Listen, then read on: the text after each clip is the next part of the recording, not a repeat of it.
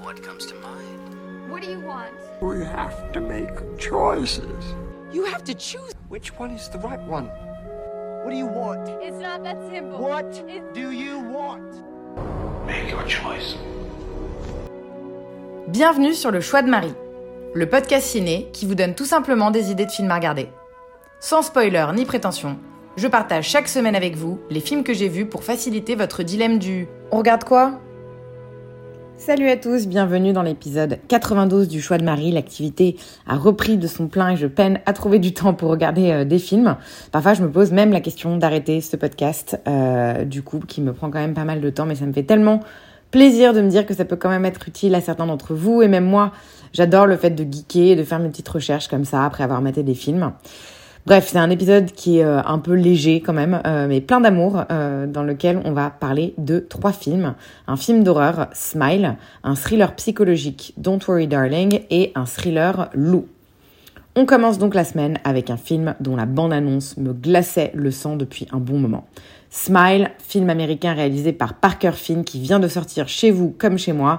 Il avait réalisé un court métrage sur le même sujet qu'il a ensuite adapté en long métrage. C'est son premier film euh, de longue durée du coup. Après une expérience traumatisante mêlant un de ses patients, Rose Cotter, psychiatre, commence à se renseigner sur un phénomène de mort imminente, le point commun entre chacune des victimes, le sourire. Je défie quiconque qui a vu la bande-annonce et qui aime les films d'horreur de me dire qu'il n'a pas trouvé que ça avait l'air ouf et super flippant.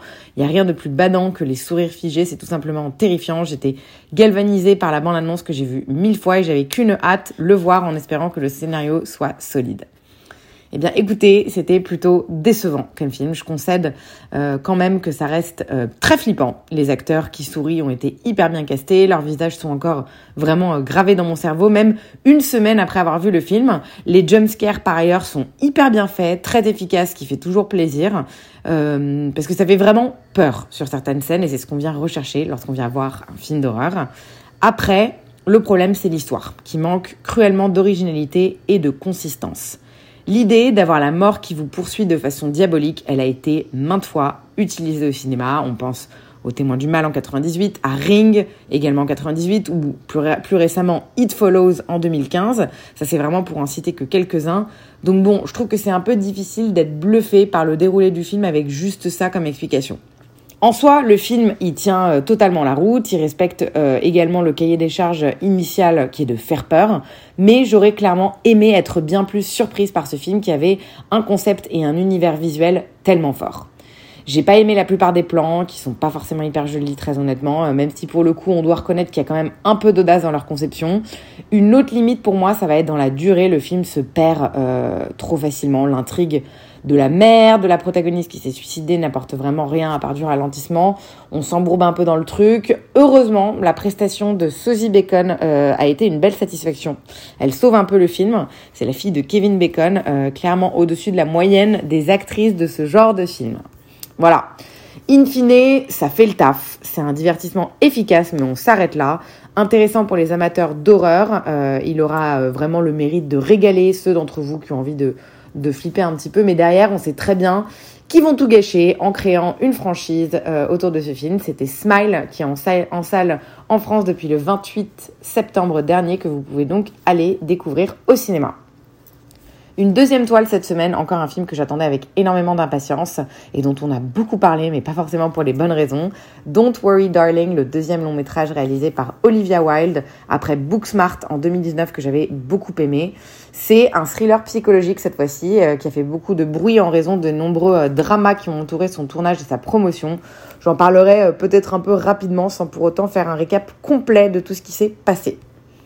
Dans les années 50, Alice et Jack Chambers sont un jeune couple heureux vivant dans la ville fictive de Victory en Californie qui semble parfaite et qui a été créée et financée par la mystérieuse société pour laquelle Jack travaille. La curiosité concernant la nature du travail de son mari sur le Victory Project secret commence à consumer Alice. Des fissures commencent alors à se former dans leur vie utopique alors que son enquête sur le projet soulève des tensions au sein de la communauté. En quelques mots, c'est une sorte de Stepford Wives moderne. très ambitieux comme projet à plusieurs niveaux, un peu trop peut-être, et c'est ce qui constitue finalement sa limite, parce que ce second long métrage avait tellement de potentiel et de bonnes idées, mais il contient pas mal de petits défauts qui l'empêchent d'être le classique qu'il aurait pu devenir. Je crois en fait qu'Olivia Wilde, elle a pris un peu la grosse tête après Booksmart, ce qui l'a empêché d'avoir assez de recul sur son film. Ce que j'ai aimé, c'est le mix de genres. C'est difficile de classer euh, Don't Worry Darling dans une quelconque catégorie tant il vient brasser différents styles, du drame à l'histoire d'amour, film rétro, science-fiction en passant par le fond euh, sociétal qui est quand même fort. Mais là encore c'est en deux teintes parce que c'est peut-être un peu trop en surchauffe et à la mode du moment, à base de féminité bafouée, de masculinité toxique. Je ne vais pas rentrer dans les détails pour, pour rien euh, vous spoiler comme d'habitude, mais c'est clairement un film un peu woke sur les incels. Bon, voilà on sent qu'elle a voulu faire un truc euh, au goût du jour, euh, un peu plus pour fournir le film et pour que pour qu'il fonctionne, plus que en se concentrant sur vraiment avoir une réflexion réfléchie. Les plans sont splendides. On a Mathieu Libetti qui est à la photographie, c'est le chouchou d'Aronofsky. Euh, la direction artistique est aussi euh, vraiment incroyable. Elle, les deux, le, vraiment le duo euh, photographie-direction artistique permettent vraiment de prendre un plaisir visuel immense devant ce film. Les costumes, les décors, tout est savoureux et permet de nous tenir en haleine devant ce film qui est malheureusement trop long. Clairement, une bonne demi-heure en moins n'aurait pas été euh, de trop, parce qu'il y a vraiment un, ventre mou et quelques longueurs en milieu de film. D'autant plus que le twist est expliqué de manière un peu expédiée. Du montage à l'explication, ça pourrait euh, passer pour un tantinet bancal dans la manière dont il est exposé. Parlons du cast, parlons surtout de Florence Pugh qui est formidable. Elle porte le film sur ses épaules à elle seule, je l'aime d'amour très très fort. Vraiment envoûtante avec une énergie pour laquelle on développe très très vite une énorme empathie.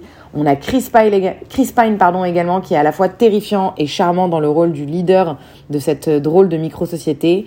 Olivia Wilde elle-même, elle est actrice aussi dans le film et elle est toujours aussi magnétique, surtout euh, avec son regard un peu euh, animal. La seule catastrophe, mais vraiment catastrophe, c'est Harry Styles. C'est vraiment une misère, ce n'est pas un acteur.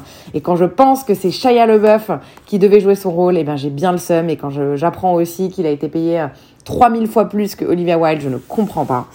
Voilà, du coup, euh, in fine, c'est un peu à nouveau en deux teintes, euh, ce Don't Worry Darling, un peu comme Smile finalement. Euh, plein de très bonnes choses, mais beaucoup de petits défauts aussi qui auraient pu facilement être corrigés et évités, je pense. Et comme je le disais, je crois qu'Olivia Wilde était un peu, elle a un peu pris la grosse tête, qui se ressent aussi dans toutes les histoires de polémiques qui, sont survenues autour du film. C'est dommage parce que j'étais vraiment conquise par Booksmart. J'attendais beaucoup de celui-là et il y avait vraiment le potentiel d'avoir une réalisatrice féministe qui, dégage des, des, messages féministes euh, forts sans tomber dans le cliché ou dans le manichéen ou dans le man-shaming. Donc là, euh, vraiment, j'ai été un petit peu déçue. Don't Worry Darling, il est sorti en salle le 21 septembre dernier si vous voulez aller le voir. Dernier film de la semaine, une projection du dimanche matin, ça m'arrive rarement, j'ai pas trop le temps mais j'adore faire ça. Du coup, ce matin, j'ai regardé Lou, un thriller américain réalisé par Anna Forster, dont c'est le premier long métrage. Elle a surtout bossé sur des séries jusqu'à présent, euh, des titres comme Westworld, Carnival Row ou encore Jessica Jones. Une jeune fille est enlevée à la faveur d'un orage gigantesque. Sa mère s'allie à sa mystérieuse voisine pour se lancer à la poursuite du kidnappeur. Leur périple va mettre leurs limites à l'épreuve et exposer les sombres secrets inavouables de leur passé. Taken au féminin en quelques mots. Et pas vraiment euh, mon style de film, mais j'ai rencontré il y a peu de temps un des producteurs exécutifs et euh, je connais par ailleurs le monteur qui est également un copain. Euh, et j'ai promis aux deux que je leur ferai un retour. Ils sont tous les deux américains et heureusement parce qu'ils ne comprendront pas grand chose à ce que je vais dire dans cette chronique. Je suis un peu dur mais c'est vrai que c'est vraiment pas terrible comme film. L'archétype de l'héroïne du coup d'un Taken bis cachant un lourd passé euh, de badass euh, qui va évidemment se réveiller au contact de la veuve et de l'orphelin mis en danger. C'est vraiment euh, trop bateau pour moi. La formule est archi connue. Moi, ça m'ennuie, mais il faut reconnaître que bon, Lou a su conserver les codes tout en apportant un tout petit peu de modernité dans les thèmes abordés. Le problème, c'est qu'en réalité, le film va se retrouver embarqué dans un registre mélodramatique qui va de plus en plus le desservir sur la durée quelque chose en fait ne prend pas bizarrement et malgré toutes les péripéties et ce qui se passe dans le film, il est alourdi par toujours plus de drama et de révélations, comme s'il cherchait en fait à ajouter un peu plus de crédibilité mais ça dessert totalement le film et on se retrouve avec l'effet inverse, un film qui n'a euh, pas de sens et qui est euh, vraiment euh, trop larmoyant à mon goût. Je m'arrête là parce que j'ai vraiment pas envie de vous spoiler grand chose comme d'habitude, mais c'est un peu dégoulinant de bons sentiments. Côté histoire, c'est franchement bof, mais le cast est un autre gros point fort du film. Alison Janney est, vraiment géniale. C'est une comédienne qui est inattendue dans ce registre, mais qui, avec le talent qu'on lui connaît, arrive vraiment à imposer d'emblée toute la force de caractère de ce personnage. Lou, qui est délibérément euh, austère, écrasée par le poids de son passé euh, et obligée malgré elle de passer à l'action. J'ai vraiment été fan de sa performance. J'ai aussi adoré euh, Logan Marchand Green qui sait jouer très très bien les personnages qui sont à la frontière entre le charmant et l'inquiétant. En revanche, euh, comme je disais, il fait partie de ces personnages dont l'évolution est vraiment un peu euh, gênante et lourde. J'ai découvert également euh, la, le sidekick de, de Lou qui est joué par Journey Smollett, qui fait très très bien le taf sans être renversante, mais elle reste vraiment bonne dans son rôle. Voilà, ça donne un film euh, sur lequel j'ai été encore un peu mitigée. Ce loup, euh, c'était clairement pas euh, la semaine ciné la plus réussie, mais ce film, pour le coup, vraiment, je ne le recommande pas à grand monde. Je trouve qu'il n'a pas un, un, intérêt débordant. C'est vraiment si vous avez terminé Netflix et que vous n'avez plus rien à vous mettre sous la dent. Cela dit, si vous êtes tenté, il est dispo sur Netflix. C'était donc Lou, le dernier film de la semaine. Et ma semaine s'achève donc ici pas, dinguissime, pardon, comme vous avez pu le voir, malgré le fait qu'elle comportait euh, deux films que j'attendais avec grande, grande impatience. Euh, pour ce qui est de la semaine à venir, j'ai prévu d'aller voir deux trois sorties ciné qui ont l'air euh, très cool cette semaine. J'espère que l'épisode de dimanche prochain sera donc meilleur. Et c'est par ailleurs le festival du film français cette semaine à Los Angeles, donc je vais avoir la chance de faire le plein de films de chez nous. et je suis très contente, donc ça risque d'être un épisode bien fourni. Je vous en donnerai des nouvelles, mais d'ici là, passez une excellente soirée et je vous dis à très vite.